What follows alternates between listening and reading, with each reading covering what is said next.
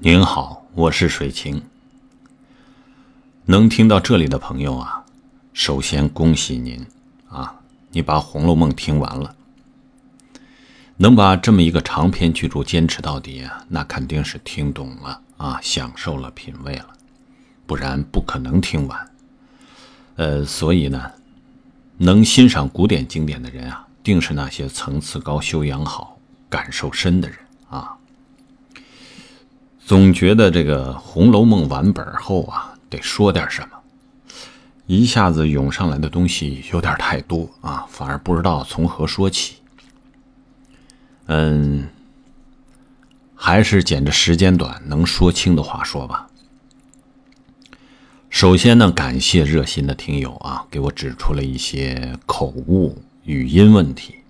关于这个，我会。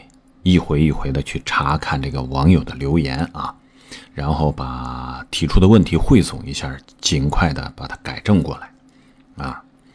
其次呢，我录的节目很多，请不要离开，去听别的名著，继续支持我。我呢会坚持不懈的一直干下去，并且不涉及版权费用的作品呢，永远免费分享，只要你不离。我便不弃。第三呢，请进我的公众号啊，在那里可以边听边看，有声音有文字。